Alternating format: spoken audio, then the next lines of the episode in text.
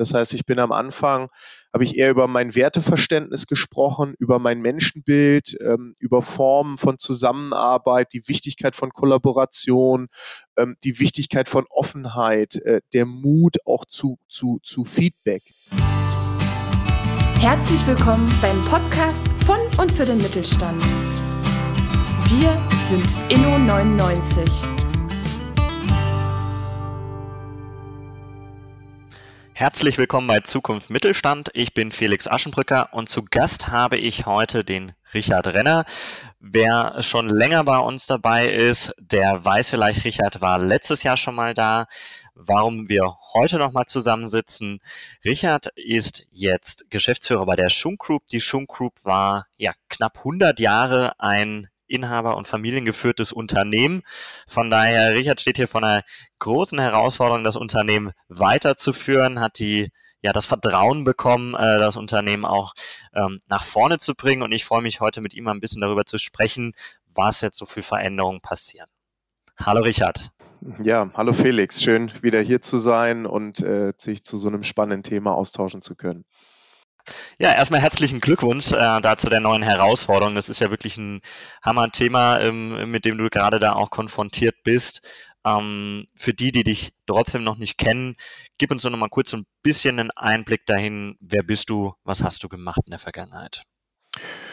Ja, ich bin äh, klassisch äh, ein Kind der Versicherungsindustrie. Äh, ich habe meine ersten Sporen äh, mir damals beim HDI Pensionsmanagement äh, verdient in der vertrieblichen Funktion, ähm, die Hauptaufgabe war da, ähm, das Lebengeschäft äh, in die kompositstarken Broker äh, und Vertriebseinheiten des HDI-Konzerns reinzubekommen. Hatte da selber viele Firmenkunden ähm, und Maklerkontakte, ähm, wo wir einfach versucht haben, betriebliche Altersvorsorgekonzepte zu entwickeln mit den Unternehmen um, und dann auch umzusetzen. Ähm, ich bin von da in eine Unternehmensberatung gewechselt, Innovalue Management Partner eine, eine, eine Beratungsboutique, die heute Teil der EY-Gruppe auch ist, ähm, und äh, wir sind damals gestartet äh, mit dem Ansatz, ähm, Strategieberatung ähm, in der Assekuranz durchzuführen und das auf Top-Niveau.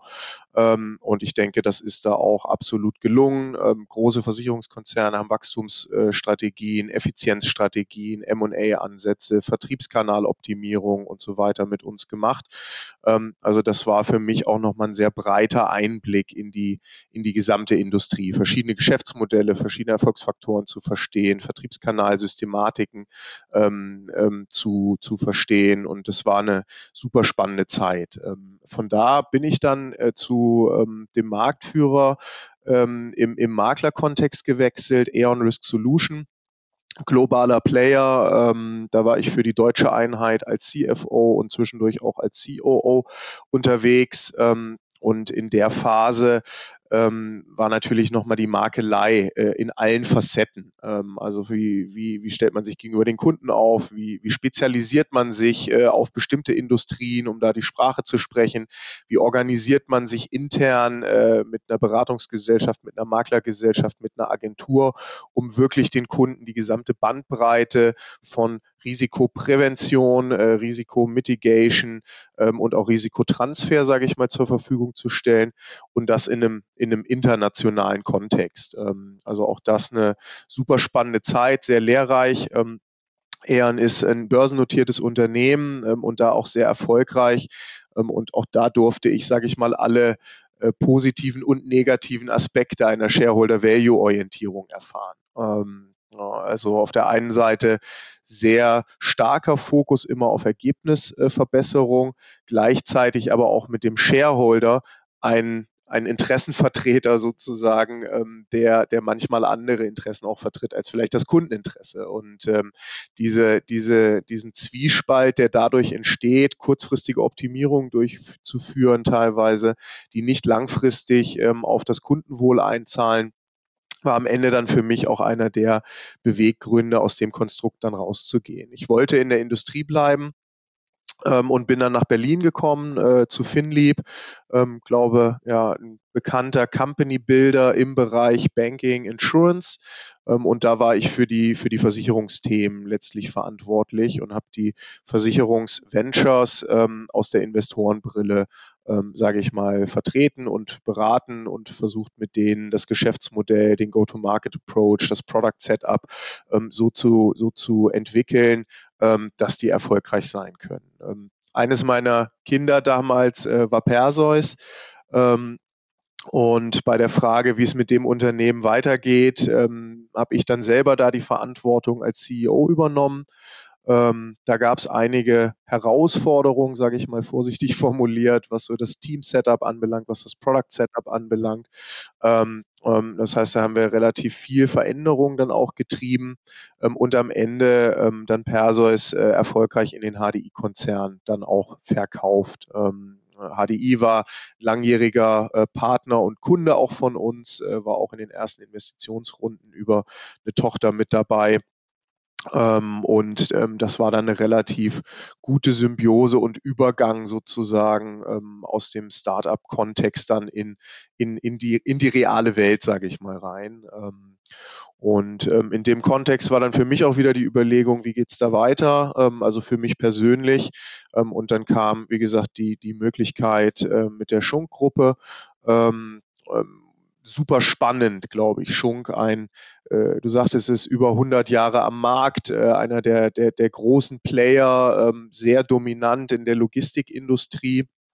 Ähm, und da stand einfach eine, eine Generation Nachfolge auch an. Ähm, und ähm, ja, ich fand das extrem spannend, ähm, was da für Möglichkeiten existieren, auch mit den Erfahrungen, ähm, innerhalb, nicht nur innerhalb der Wertschöpfungskette, sondern auch verschiedener kultureller Setups. Ähm, jetzt in ein inhabergeführtes äh, mittelständisches Unternehmen zu gehen, weil ich glaube, ähm, da liegt unheimlich viel Stärke drin ähm, in diesem in diesem Setup, weil halt der Kunde und die Mitarbeiter im Fokus stehen ähm, und nicht nur eine kurzfristige Renditesteigerung und man aber trotzdem schon ein etabliertes Geschäftsmodell hat, eine gewisse Größenordnung hat, wo man wirklich Dinge bewegen kann. Ja, ähm, also ich glaube, die die Arbeitsweisen in Startups, die Herangehensweise, ähm, das ist das ist unheimlich innovativ und auch progressiv, aber natürlich ähm, man startet da immer bei Null sozusagen. Ja, jede,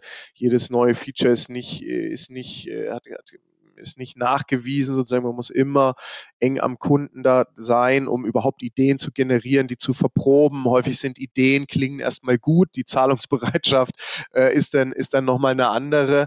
Ähm, äh, und ähm, ich glaube, da, da kommt jetzt einfach viel zusammen für mich persönlich. Also viele Erfahrungen, die ich in der Vergangenheit sammeln konnte, die man jetzt hier positiv einbringen kann. Also wie kann man Geschäftsmodelle digitalisieren? Wie kann man Teams, äh, sage ich mal, ein Stück weit auch mitnehmen äh, in, in die neue Welt? Ähm, und, und das auf einer sehr breiten und großen Kundenbasis, äh, wo einfach schon ganz, ganz viel da ist ja, und nicht äh, jeden Tag wieder neu quasi überlegt werden muss, äh, wo man eigentlich Ideen und Geschäfte hat. Ja.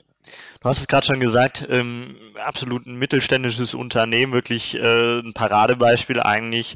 Wie groß seid ihr jetzt aktuell? Ähm, die Schunkgruppe besteht äh, aus gut 300 Leuten. Ähm, wir sind äh, in verschiedenen Ländern ähm, entsprechend aufgestellt, haben eine Dependance in Spanien, haben eine Dependance in Österreich. Äh, über Österreich bedienen wir auch den osteuropäischen Markt und haben natürlich, äh, das Zuhause ist, ist in Deutschland. Wir sind in allen großen Städten mit eigenen Niederlassungen vertreten. Ähm, und ähm, ja, sehen uns als der oder Europas führender Anbieter in der Logistikindustrie, wenn es so um das Thema Risk Management, Broking ähm, und, und Agenturthemen geht. Mhm. Jetzt bringst du in den Bereich natürlich schon einen riesen Erfahrungsschatz mit. Ich glaube, das, was hier auch wirklich spannend ist, ähm, du hast von Konzern bis hin zu Startup eigentlich wirklich ein sehr breites Spektrum, was du an Know-how auch mit reinbringst. Du hast aber auch gerade schon gesagt, okay, da äh, neue Kultur. Was ist so für dich jetzt gerade zum Start so die größte Herausforderung gewesen? Ich meine, das Unternehmen war ja sehr beständig in Inhaberhand und auch in Inhaberhand geführt in den letzten Jahren. Mit dir geht man da ja auch ein Stück weit neue Wege. Ähm, wie war das für dich oder was hast du wahrgenommen? Ähm, also eine der größten Herausforderungen äh, war natürlich auch die Corona-Situation momentan. Ähm, ich sag mal, ein Onboarding in eine, in eine neue Firma zu machen, äh, aus dem eigenen Büro, aus den eigenen vier Wänden, ohne Menschen persönlich treffen zu können, Stimmungen aufzunehmen und so weiter. Ähm, das war eine große äh, Unsicherheit im Vorfeld und auch eine große Herausforderung. Ähm, ich glaube, äh, zusammen mit den Kollegen ähm, haben wir das gut hinbekommen. Äh, ich natürlich sehr, sehr viel Zeit in Zoom verbracht. Wir haben uns innovative Formate überlegt, wie wir auch die, die, die, die, die Kollegen, sage ich mal, in der Breite abholen können, wie sie mich kennenlernen. Wir sind, haben mit Interviews gearbeitet, wir haben Videos produziert. Ähm, wir haben morgen erst wieder eine, eine, eine, ein großes digitales Town Hall, wo wir alle Kollegen einladen, ähm, wo ich darüber spreche, wie meine ersten 100 Tage gelaufen sind, was mein Eindruck ist und so weiter. Also das war schon äh, einmal komplett neu gedacht, wie so eine, wie so eine klassische Einführung ähm, entsprechend aussehen kann. Ähm, aber ich glaube, gut gemeistert. Ähm, Dinge dauern etwas länger in diesem Setup, ähm, aber es ist doch erstaunlich, wie viel man auch über digitale äh, Themen inzwischen abdecken kann. Ja, wir hatten eine digitale Weihnachtsfeier äh, mit einem unheimlich positiven Feedback auch aus der Belegschaft, wie gut es allen tat, ähm, wie viel Spaß das gemacht hat ähm, und wie man sich auch wenn man nicht physisch an der Bar zusammen, sage ich mal, stehen kann, äh, wie man doch auch sich Gespräche entwickelt haben. Wir hatten verschiedenste Räume angeboten, wo Kollegen sich dann einfach zurückziehen konnten, in kleinere Gruppen gehen konnten und so weiter. Ähm, also da haben wir uns durch Corona äh, auf erzwungen, sage ich mal, enorm in, in eine digitale Richtung ähm, bewegt. Ähm, das zweite große Thema ist natürlich ein, ein kulturelles. Ähm, also eine, eine, eine inhabergeprägte Struktur ähm, hat natürlich, ähm, äh, es, es geht immer schnell auch um das eigene Geld der Inhaber ähm, und, und, und, und, und. Ähm, also da schwingen verschiedene Themen mit. Es gibt ähm, ich sag mal, die Schunkfamilie äh, sind so geflügelte Begriffe, grünes Blut zu haben und so weiter. Also eine unheimlich hohe Verbundenheit und Identifikation, die auch viel mit dem Familienwert natürlich zusammenhängen. Ähm, und diese, ich nenne sie mal ungeschriebenen Gesetze, diese gelebten äh, Geschäftspraktiken sozusagen, ähm, die, die zu erkennen, sie zu respektieren ähm, und gleichzeitig jetzt, wo ja ähm, die Familie nicht mehr das Einzige ist, was vorne steht sozusagen, sondern ich ja auch als fremder externer Manager sozusagen auch dazu komme, ähm, ich sage mal, da das Beste aus beiden Welten zu verbinden. Das ist, glaube ich, so die Kernherausforderung. Ähm, und natürlich, ich sage mal, das, was alle Unternehmen momentan umtreibt, äh, was machen neue Technologien, was machen neue Tools, was machen neue Erwartungen von Kunden eigentlich mit unserem Geschäftsmodell. Ja, und ähm, ich sage mal, diese, diese, diese Kombination ähm, an Herausforderungen ist schon, ist schon sehr spannend.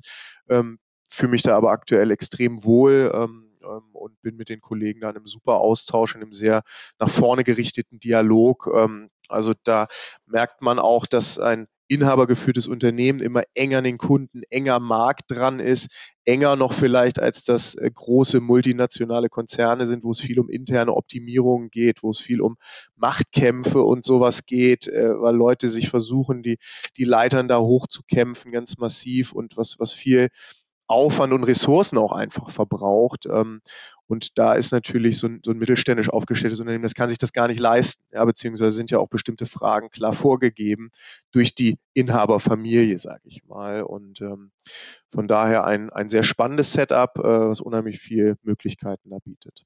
Mhm ähm, weil ich es immer momentan auch wieder in Gesprächen immer mitbekomme, dass sich gerade mittelständische Unternehmen sehr schwer mit dem Switch Richtung Digitalisierung tun. Du hast es gerade schon angesprochen, du kommst natürlich in eine Zeit rein, du bist jemand Fremdes, du stehst jetzt an der Unternehmensspitze nach außen, aber auch nach innen. Ähm, du hast gerade schon die verschiedenen digitalen Meetings angesprochen, das Town Hall Meeting, aber auch Videos, die ihr gemacht habt. Ähm, weil es halt immer wieder aufkommt, Kannst du da noch mal ein bisschen tiefer reingehen, so was ihr oder was du konkret gemacht hast, um halt letzten Endes da ja das Team kennenzulernen, aber auch dem Team die Chance zu geben, dich kennenzulernen und vielleicht auch deine Visionen, wie es weitergeht? Mhm. Ähm, am Anfang war für mich äh, das Thema eher Zuhören. Ähm, also gar nicht, dass ich ganz massiv sende und meine, meine inhaltlichen Vorstellungen irgendwo im Vordergrund stehen, ähm, weil ich glaube, ähm, mit so einer Schablone zu kommen, das wird mittelständischen Unternehmen oder Unternehmen generell nicht gerecht. Ähm, das heißt, ich bin am Anfang, habe ich eher über mein Werteverständnis gesprochen, über mein Menschenbild, ähm, über Formen von Zusammenarbeit, die Wichtigkeit von Kollaboration, die Wichtigkeit von Offenheit, äh, der Mut auch zu, zu, zu Feedback, ja, dass man, dass man nicht Angst hat, auf Problemfelder oder Herausforderungen zu kommen, sondern dass wir uns ganz bewusst professionell mit uns selbst auseinandersetzen. Also ich habe da eher versucht, ähm, ähm, ja, die Kollegen einzuladen, auch mich offen zu empfangen. Ähm, wir haben ganz viel natürlich Einzelgespräche geführt, ähm, also mit äh, über alle Ebenen, ähm, das läuft immer noch, also das hört nicht auf. Äh, ob ich am Ende alle schaffe, alle 300, sage ich mal, das ist mein Ziel. Ähm, äh, natürlich verfestigen sich dann vorher schon auch bestimmte Bilder und Muster, aber Zuhören war ein ganz, ganz großes Thema von mir. Ähm, wir haben dann inhaltlich orientiert ähm, mit verschiedenen Bereichen übergreifend den Austausch gesucht. Ähm, also wie, wie funktioniert eigentlich Vertrieb, wie funktioniert unsere Fachexpertise, wie kriegen wir das zusammen. Da haben wir unheimlich viele Sessions gemacht, ähm, damit die Fachleute, sage ich mal, die äh, in ihre DNA aufnehmen, dass sie die Produkte und Services entwickeln, die wir brauchen, um wettbewerbsfähig zu bleiben, gleichzeitig aber auch ich sag mal, die Vertriebskollegen in die Lage versetzen müssen, es zu verstehen, es zu kommunizieren äh, und so weiter. Also wir haben ganz viel an dieser Schnittstelle zwischen den Experten und den Vertrieblern, ähm, sage ich mal, gearbeitet und Zeit investiert, haben Workshop-Runden gemacht ähm, und, und, und, und, und. Ähm, und ähm, nachdem, sage ich mal, diese Zuhören- und, und Verknüpfungsphase ähm, dann ein Stück weit gereift war, ähm, haben wir verschiedene Interviewformate aufgelegt. Ähm, äh, wo ähm, teilweise ich, teilweise Kollegen dann zu ihren Erfahrungen berichtet haben, äh, wo wir angefangen haben, über Zielbilder zu sprechen, ähm, wo soll die Reise eigentlich hingehen, was sind, was sind Bereiche, wo wir hohe Möglichkeiten auch im Marktpotenziale sehen, äh, in welchen Kundensegmenten sollten wir uns stärker äh, aufstellen, äh, wie wollen wir grundsätzlich mit, mit Integration in Ökosysteme, in Plattformen umgehen, ähm, äh, wie, wie wollen wir uns prozessual und technologisch eigentlich aufstellen? Also was ist das richtige, ich nenne es jetzt mal Target Operating Model, alter Beraterbegriff, ähm, aber also wie, wie, wie soll die Struktur eigentlich sein, damit die einzelnen Rollen und Funktionen ähm, optimal miteinander arbeiten können? Und, und in dieser Phase befinden wir uns gerade. Ähm, und ähm, das ist auch da ähm, stark, ich will nicht, also natürlich habe ich in diesen Diskussionen eine starke Meinung, ganz klar. Ähm, aber ich sage auch ganz häufig, es gibt da kein richtig oder falsch. Wir müssen das finden, was für uns und unsere Kunden gut passt. Ähm, und das kriegt man halt nur in intensiven Dialogen raus und nicht äh, äh, Beraterhandbuch Seite 128, so ist eine effiziente, dezentral aufgestellte Vertriebsorganisation und da stülpt man jetzt drüber. Ich glaube, das, das, das, das, das wird der Sache nicht gerecht, ähm, sondern es muss, muss sich gut anfühlen, es muss passen ähm, und genau in diesem, ich sag mal, sehr intensiven Dialog sind wir da aktuell auch unterwegs. Hm. Wir hatten ja im Vorgespräch auch schon mal kurz darüber gesprochen, dass ihr euch gerade auch sehr intensiv mit dem ganzen Thema Steuerungsmethodik ähm, auch auseinandersetzt. Also da für euch auch gerade einfach, du hast es ja gerade schon mal gut beschrieben, herausfindet, womit fühlen wir uns wohl, wohin wollen wir eigentlich hin und was nutzen wir quasi als Landkarte oder Kompass, um uns auf dieser Landkarte zurechtzufinden. Wie geht ihr da gerade vor? Was macht ihr da in dem Bereich genau? Ähm, ich hatte ja schon ein bisschen angedeutet und ich hole eine Schleife weiter aus, dass ich aus einer starken Shareholder-Value-Orientierung komme. Und ich hatte da immer einen großen, sag mal, Konflikt im Kopf, ähm, weil wenn man, wenn man sagt, was, was, was treibt den Shareholder Value, das ist am Ende der Profit. Ähm, und Profit ist natürlich optimierbar. Ja, ich, ich mache immer das Beispiel, wenn man als weltweite Organisation einige Milliard, Millionen Euro für Druckerpapier ausgibt, äh, dann lohnt es sich, einen Chief Druckerpapier Officer einzustellen, ähm, der dann aus 5 Millionen Druckerpapierkosten äh, 3,5 Millionen Euro Druckerpapierkosten macht. Dann hat der aus einer Shareholder Value Perspektive enorm Wert getrieben. Ähm, und als, als Verantwortlicher der P&L ähm, hatte ich immer, habe ich immer gedacht, ja, aber das, das muss man ja eigentlich tun, weil Börsenkurs geht dadurch hoch. Ähm, was aber, ähm, wenn man sich überlegt, wenn, wenn wir beide jetzt ein Unternehmen gründen würden, wir würden uns ja nicht mit den Themen der Druckerpapierbeschaffung hoffentlich auseinandersetzen. Ich hoffe nicht. Wir würden ja überlegen, wer ist unser Kunde, äh, was, was, haben die für Bedürfnisse, äh, wie kommen wir daran, äh, wie bauen wir Netzwerk und Beziehungen mit denen auf, was, was haben die für Probleme im Kopf, die wir ihnen vielleicht lösen können, wie kriegen wir das monetarisiert. Also unser gesamter Fokus würde um Kunden gehen. Und ähm, und das ist, glaube ich, der große Unterschied. Ähm, diese Chief Drucker Papier Officer als, als Beispiel, ähm, der führt ja zu einer Defokussierung. Ja, ähm, der muss E-Mails schreiben, liebe Kollegen, bitte druckt zweiseitig, überlegt euch doch, hier ist eine, hier ist eine Entscheidungsmatrize, wann ihr Farbdruck macht und wann ihr Schwarz-Weiß-Druck macht. Und dann rennt er in die Reg in, in Niederlassung und dann sagt er, wir müssen mal zählen, wie viel Papier gebt ihr überhaupt aus, für welche Themen, ja, und, und alle fangen an, sich mit diesem Mumpitz zu beschäftigen. Ähm, und am Ende äh, äh hat man tatsächlich eine Pion äh, hat man die, die G&V optimiert. Aber man hat leider auch der Organisation abtrainiert, sich um die wesentlichen Dinge zu kümmern. Ähm, und das ist, glaube ich, ähm, der Kernfehler einer rein G&V-orientierten Steuerung sozusagen. Weil da finde ich viele Hebel. Da kann ich, wenn ich äh, einen billigen Handyanbieter benutze, kann ich Geld sparen. Ja, der Vertrieb ist dann aber immer nicht mehr zu erreichen wenn er von einem Funkloch sich ins nächste hangelt. Die Kunden sind genervt. Das heißt, ähm, in der Shareholder-Value-Orientierung, es, es fehlt der Aspekt ähm, der nicht bilanziellen Kosten. Ja, weil Druckerpapier sehe ich, dass sich Kunden von mir abwenden oder ich bestimmte Marktpotenziale nicht erschließe, weil ich mich mit den falschen Dingen beschäftige. Das sehe ich nicht in der G&V. und das ist aber das, wo man mittelfristig aus meiner Sicht den Anschluss ähm, an die Zukunft verliert. Das ist sehr schleichend und sehr langsam, aber es passiert. Ähm, und deshalb ähm, steht für uns, ähm, also wir reden gerade stark über Steuerung, also da gibt es jetzt noch keine fertigen Entscheidungen, ähm, aber wir reden sehr stark über Kundennutzen und Wettbewerbsfähigkeit.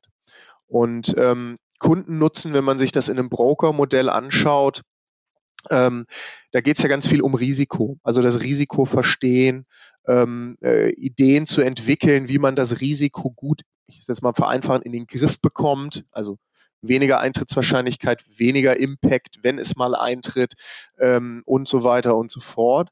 Und, und darüber müssen wir nachdenken. Und wenn wir das richtig machen, ähm, dann werden Kunden sich uns zuwenden, werden bereit sein, auch entsprechende Gelder zu bezahlen und dann optimieren wir darüber ähm, das Ergebnis, weil mehr Umsatz reinkommt, äh, wir, wir eine dominantere Marktposition haben ähm, und so weiter. Also ähm, Profitabilität ist quasi ein Resultat aus einer exzellenten Kundenarbeit, die man tut. Ne? Natürlich immer mit einer gewissen betriebswirtschaftlichen Komponente.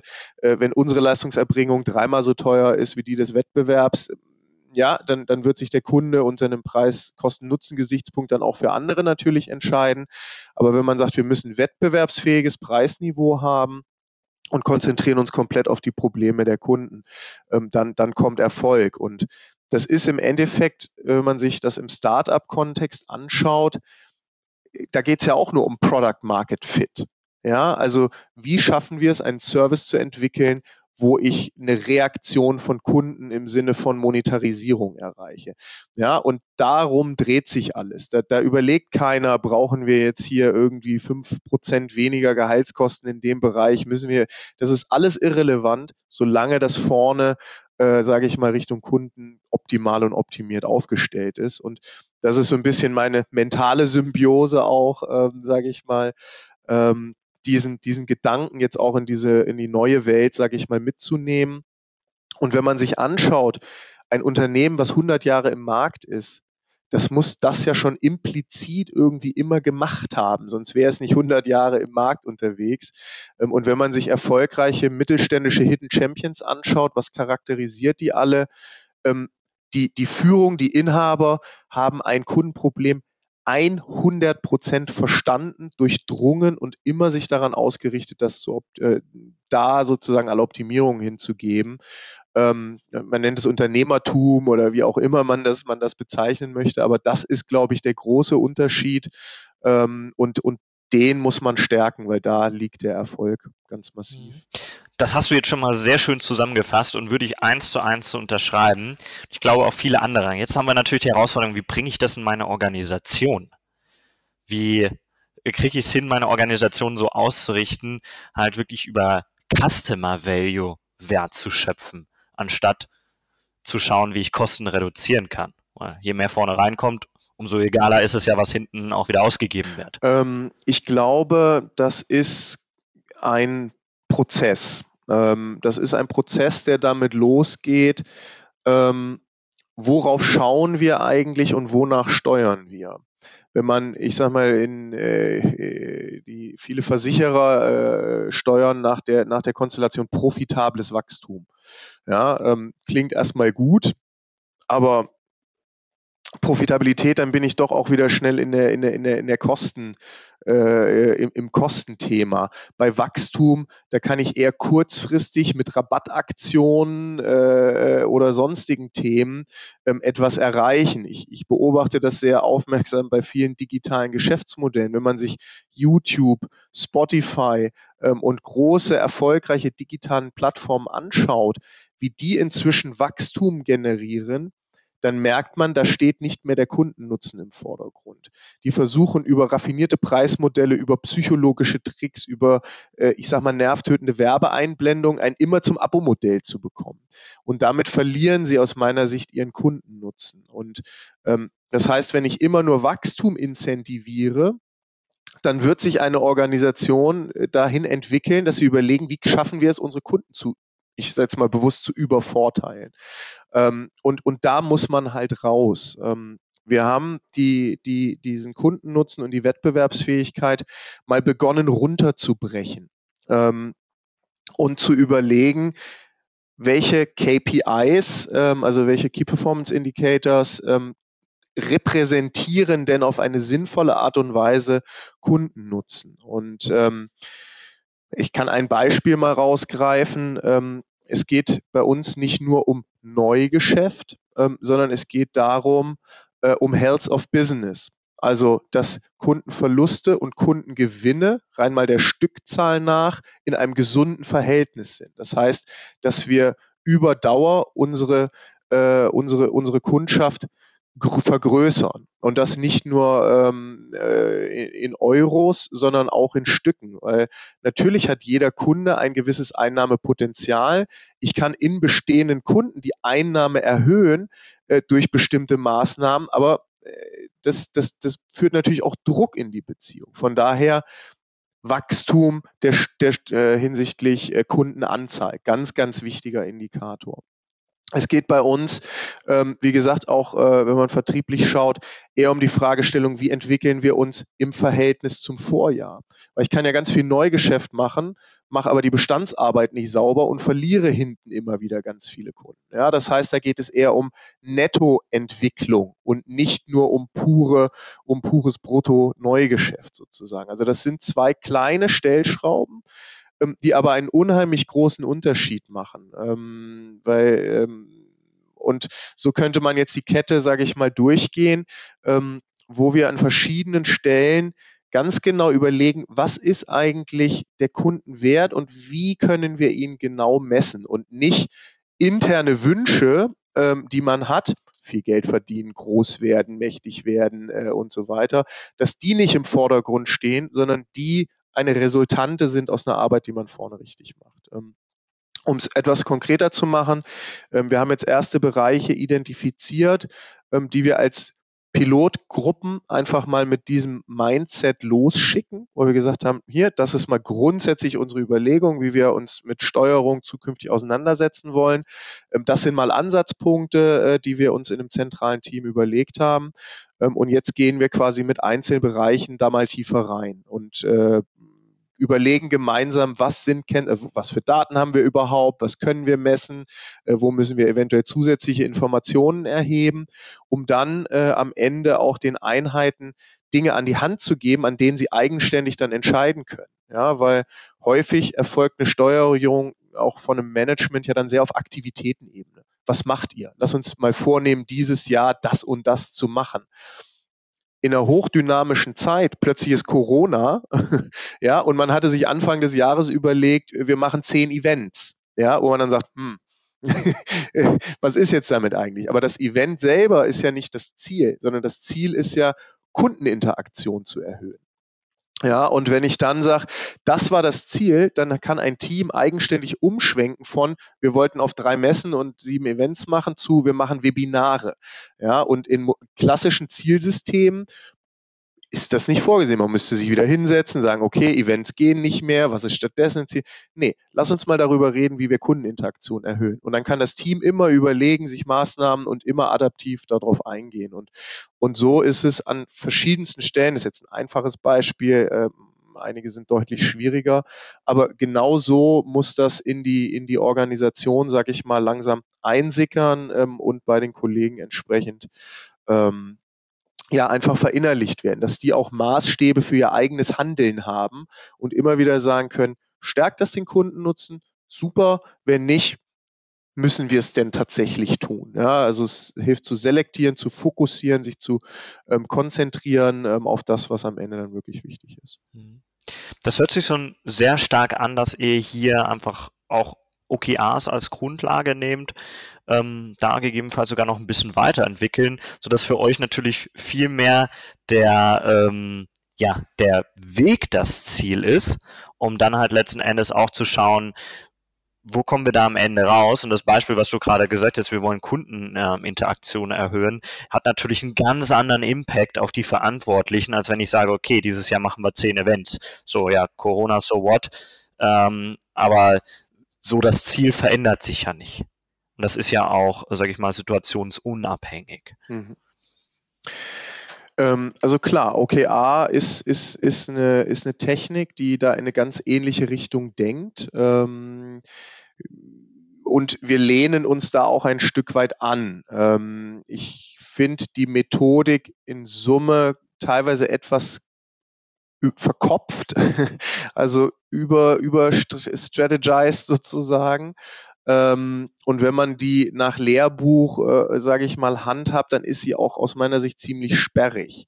Ähm, aber klar, ähm, es gibt da viele Aspekte, die extrem richtig und auch wichtig sind.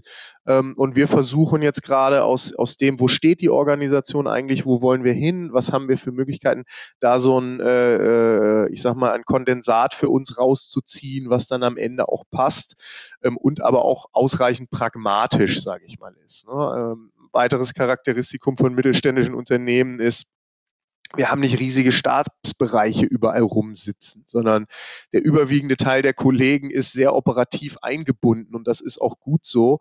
Ähm, und da muss man einfach schauen, ähm, wo wird die Diskussion ein bisschen zu akademisch, sage ich mal. Und da habe ich gerade auch im Startup-Umfeld ähm, ich sag mal, äußerst akademisch geführte Diskussionen zu gesehen. Äh, nicht nur im OKR-Umfeld, auch zu Product Management und so weiter und so fort. Ähm, und ich glaube, da muss man aufpassen, dass man nicht versucht, in Schönheit zu sterben äh, und äh, ich sag mal, den, den universitären OKR-Preis zu gewinnen, sondern es soll ja helfen, es soll ja Spaß machen und es soll ja irgendwie, ja, ich bin großer Freund von stringenten Methodiken, aber man darf es echt dann auch an manchen Stellen nicht übertreiben. Das heißt hier ganz klar ähm, Pragmatismus first, gucken, was, äh, was kann ich denn eigentlich auch schnell umsetzen, was ist, ja, wo will man eigentlich auch hin und äh, dann halt auch wirklich zu sagen, okay, es gibt verschiedene Modelle, aber am Ende seid ihr auch gerade dabei, für euch ein eigenes Modell zu entwickeln, wo ihr sagt, das passt besser zu eurer DNA, das spiegelt auch euer Umfeld eher wieder ähm, und damit können wir uns einfach wohler fühlen. Genau, Genau, also eins, was auf unsere spezifische Situation passt ähm, und nicht eins, was irgendwie theoretisch zwar funktioniert, aber praktisch äh, die Leute abhängt, äh, Anforderungen an Messbarkeit stellt, äh, wo wir weder die Systeme noch die noch irgendwas für haben. Ähm, und ähm, von daher ja sehr dosiert ähm, und immer mit einer starken Ergebnisorientierung. Was ist dieses Jahr vielleicht sonst noch so bei dir auf der Roadmap? Hast du ein paar konkrete Milestones, die du dieses Jahr auch mit äh, Schunk noch angehen möchtest? Vielleicht auch persönliche, vielleicht aber auch unternehmerisch gesehen? Ähm, also absolut. Ähm, ein, ein großes Thema, was uns bewegt, ähm, ist auch das Thema anorganisches Wachstum. Ähm, wir sind da in einem sehr reifen Marktumfeld natürlich unterwegs, äh, wo wir jetzt versuchen, Impulse in neue äh, Geschäftszweige hinein auch zu legen. Aber ein Großteil des Marktes ist natürlich bei etablierten Playern ein Stück weit auch verteilt. Ne? Da bewegt sich ein bisschen was und die Vertriebsteams kämpfen ähm, und Kunden wandern. Ähm, aber ähm, klassischer reifer Markt. Ähm, von daher steht Anorganik ähm, da durchaus auch auf der Agenda. Also ähm, mit, mit, mit Wettbewerbern von uns ähm, den, den Zusammenschluss zu suchen. Ähm, das ist ein Thema, was mich in meiner Karriere immer begleitet hat, ähm, was glaube ich auch, wenn man weltweit schaut, was da momentan passiert an Konsolidierung, eines der Themen, ja, ähm, und ähm, da, da ist, ähm, ich sag mal, der Versicherungsmarkt oder der Maklermarkt ähm, wird da momentan, verändert sich sehr, sehr stark. Ähm, Private Equity äh, hat die Szene betreten, äh, mit, mit allen Vor- und Nachteilen, die, die mit Private Equity einhergehen. Ich glaube, ein unheimlicher Treiber von Veränderung, eine unheimlich starke Fokussierung auf, auf, auf ökonomische Wertschöpfung, aber natürlich auch, was das Thema Nachhaltigkeit anbelangt, wo man ein gewisses Fragezeichen dran machen muss, wenn man einfach bei ein Bild verschiedene zusammenführt, sehr aggressiv fusioniert, um dann möglichst schnell auch wieder ein Exit zu machen. Da bleiben einfach bestimmte Themen ein Stück weit auf der Strecke. Das, dessen muss man sich einfach bewusst sein. Ähm, aber M&A ist, ist sicherlich ein Thema, ähm, was, was, was, was sehr entscheidend ist. Ähm, und ähm, auch das Thema ähm, des, des Assekurateurs. Ähm, wenn man sich die Wertschöpfungskette in der Assekuranz anschaut, also jetzt mal gesamthaft gesprochen, man hat das Kundenlager vorne, die Makler, man hat das Versicherungslager mit den Agenturen, Assekurateuren, man hat dann Erstversicherer, Zweitversicherer und so weiter. Und das ist ja die Frage, wie gestaltet sich diese Wertschöpfungskette eigentlich in der Zukunft? Und ähm, ähm, ich glaube stark an Agenturmodelle, ähm, also dass man in hochspezialisierten Nischen ähm, Entscheidungskompetenz hat, ähm, wirklich im Kundensinne zu agieren, ohne das riesenregulatorische Gerüst eines Versicherers mit sich rumschleppen zu müssen, sage ich mal. Ähm, das heißt, da ähm, die, die Positionierung zu schärfen ähm, und zu überlegen, äh, in welchen Kundensegmenten, in welchen äh, Produktgruppen und Kategorien wollen wir da zukünftig eigentlich unterwegs sein. Ähm, das ist auch so eines der großen inhaltlichen Themen, sage ich mal für mich. Also ich sehe schon, dir wird auf jeden Fall nicht langweilig dieses Jahr. Und ich kann nur sagen, auch so ein bisschen mit einem Blick auf die Uhr, ähm, macht immer wieder Spaß, auch mit dir zu sprechen und gerade auch, wie du gerade die Themen angehst. Ich glaube, das, was man merkt, ist, du hast ein großes Interesse daran, einfach auch zu verstehen, wie das Unternehmen ja in den letzten Jahren sich entwickelt hat. Hast da eben nicht den Anspruch zu sagen, okay, komm da rein und mach jetzt meine Vision drüber, sondern dass man halt hier auch in Kollaboration gemeinsam einen Weg findet, der das gesamte Unternehmen nach vorne führt. Und ähm, ja, ich bin gespannt, was da noch so kommen wird, Richard. Ja, lass uns gerne im Austausch bleiben. Äh, ein paar Themen haben ja durchaus auch äh, Potenzial, äh, es in, in die allgemeinen Medien zu schaffen. Äh, von daher, ähm, ja, denke, es wird ein spannendes Jahr äh, oder nicht nur ein spannendes Jahr, da, da liegen spannende Jahre äh, vor mir und dem gesamten Markt. Ähm, und ja, lass uns da gerne im Dialog auch zu bleiben. Sehr gerne. Richard, alles Gute dir und bis bald. Danke, ciao. Das war Zukunft Mittelstand. Vielen Dank fürs Zuhören. Wenn ihr auch weiterhin keine spannenden Themen verpassen wollt, dann abonniert unseren Podcast und folgt uns im Social Media. Vergesst nicht, den Podcast euren Freunden und Verwandten zu empfehlen. Bis zum nächsten Mal. Euer Inno-Team.